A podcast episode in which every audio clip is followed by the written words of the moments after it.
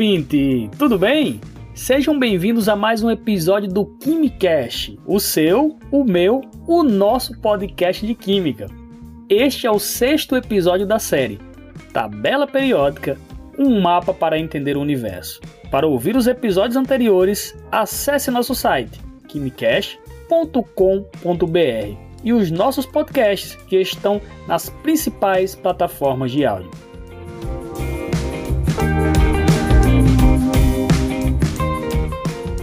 É isso aí, pessoal! Sejam muito bem-vindos a mais um episódio. Nas plataformas de streaming de áudio já temos 20 episódios com assuntos importantes para que você compreenda a química de forma leve e divertida. Para ouvi-los, é só acessar nosso site quimicast.com.br. Hoje vamos dar continuidade às propriedades periódicas, que serão a eletronegatividade e a eletropositividade. Isso mesmo! Sabiam que existe a eletropositividade? Já não é mais tão apresentado no ensino médio, Adriano, mas vale a pena compreender esta propriedade. Relembrando que as propriedades ajudam a compreender o comportamento dos átomos, contribuindo para a explicação de diversos conceitos químicos. Vamos então compreender a propriedade eletronegatividade. Eletronegatividade é uma propriedade importante, principalmente quando estamos relacionando com as forças intermoleculares e a polaridade das moléculas, que é uma conversa para outro podcast.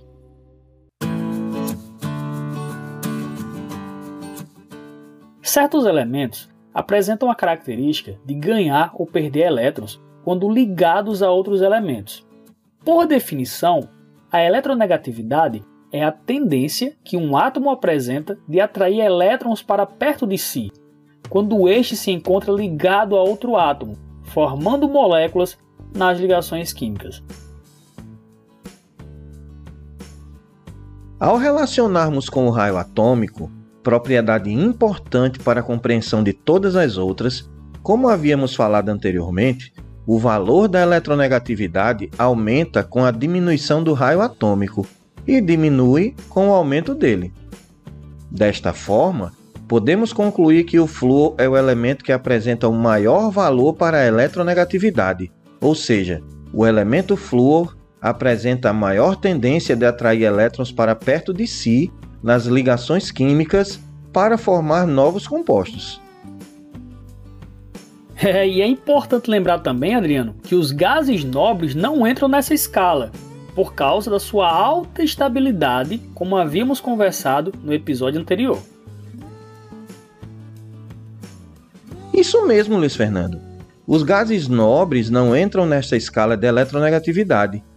Então, resumindo essa propriedade, a eletronegatividade aumenta nos períodos da esquerda para a direita e nos grupos de baixo para cima, o contrário do raio atômico. É importante atentar que esta propriedade será muito importante quando estivermos falando sobre ligações químicas e forças intermoleculares.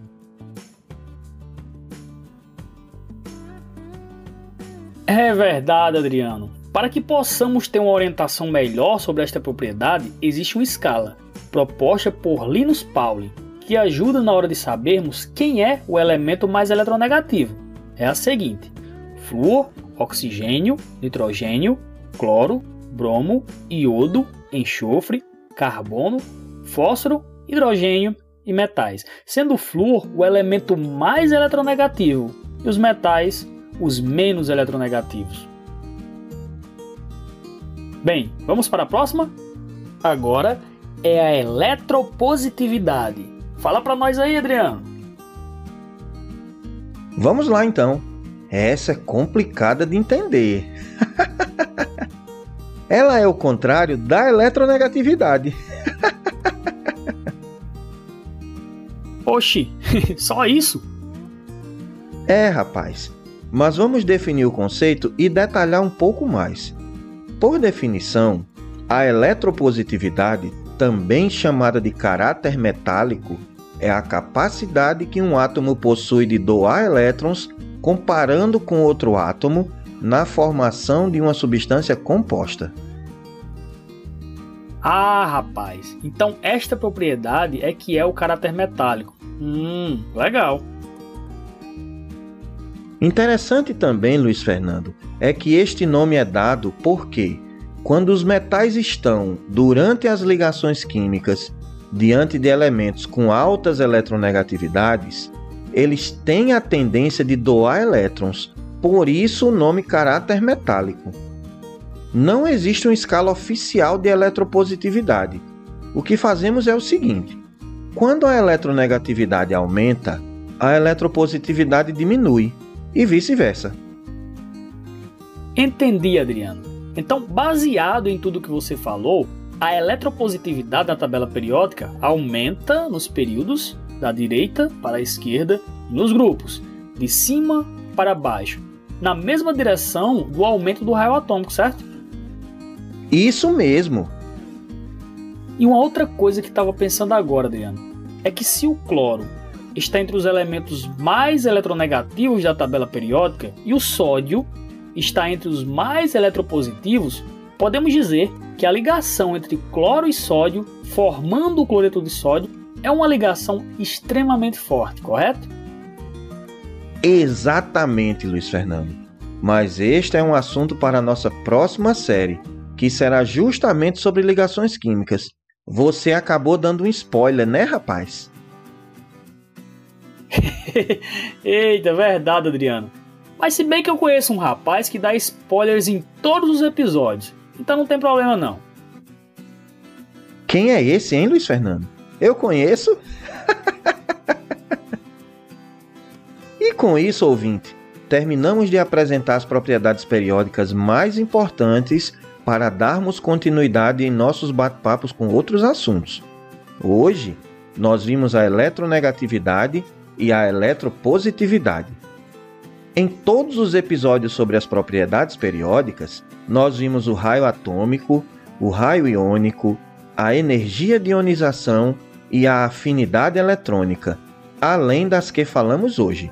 Então, ouvinte, agora vamos juntar todos estes conceitos iniciais e aplicar nos próximos assuntos que iremos conversar.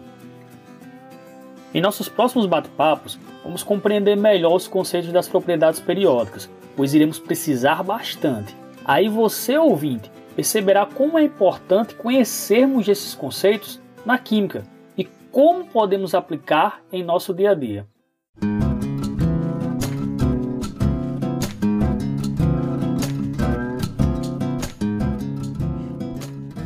Este é o fim da série, tá? Opa, opa, opa, Adriano, ainda não, rapaz.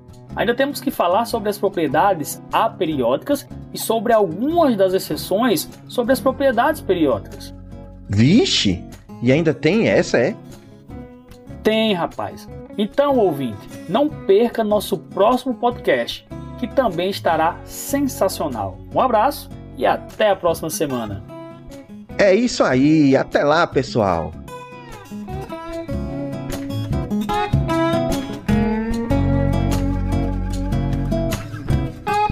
história é essa de propriedade aperiódica, hein, Luiz Fernando? Rapaz, tem ainda densidade, ponto de fusão e ebulição e outras. Ei, Adriano, tu tá gravando de novo, é, Adriano? É, eu tô gravando. uh, peguei você de novo. Esse não tem jeito não, viu? Agora o pessoal sabe sobre o que vamos falar.